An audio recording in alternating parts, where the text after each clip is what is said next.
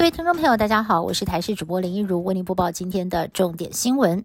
中国商务部在今天认定，我国对中国的贸易限制已经构成了贸易壁垒，更违反了 ECFA 条款。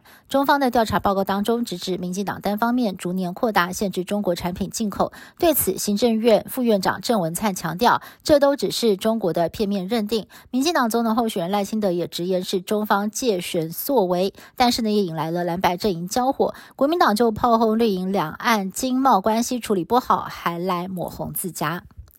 细胞治疗被不少的癌症病友视为最后希望。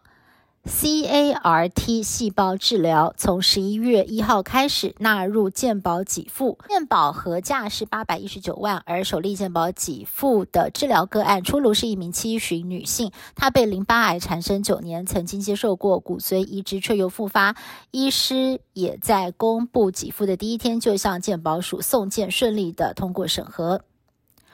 旋风席卷台湾一周的日本橘色恶魔演出结束，在今天搭机返回日本。离台前，吹奏乐部的部长特别准备了英文致辞，感谢这一周的照顾。这回橘色恶魔所到之处，掀起了橘色旋风。前一晚在国家音乐厅的最后演出，团员们甚至是感动落泪。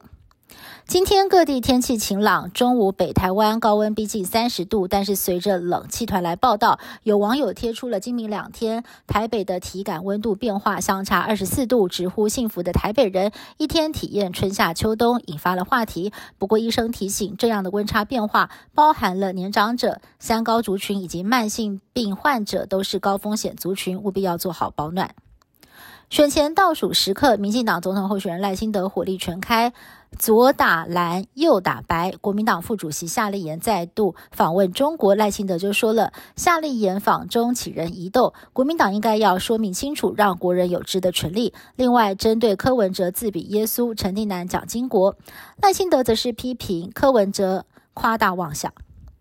民众党总统候选人柯文哲近期频频上专访、拼曝光，发言却又惹意。他自称自己是陈定南进化版，但是一句话不只是惹怒了宜兰人。陈定南的长子也发文要柯批别闹了，怒轰我老爸的生肖是属羊，不是变色龙。刚好今天柯文哲上午来到了宜兰，帮党籍立委站台，也回击民进党如今还能够和清廉勤政画上关系吗？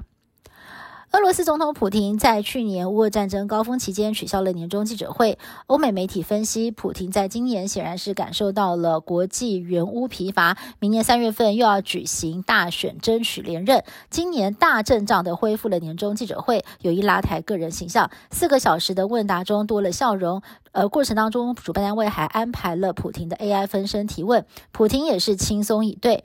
就连有民众抱怨蛋价飙涨，普婷也罕见的低姿态道。歉。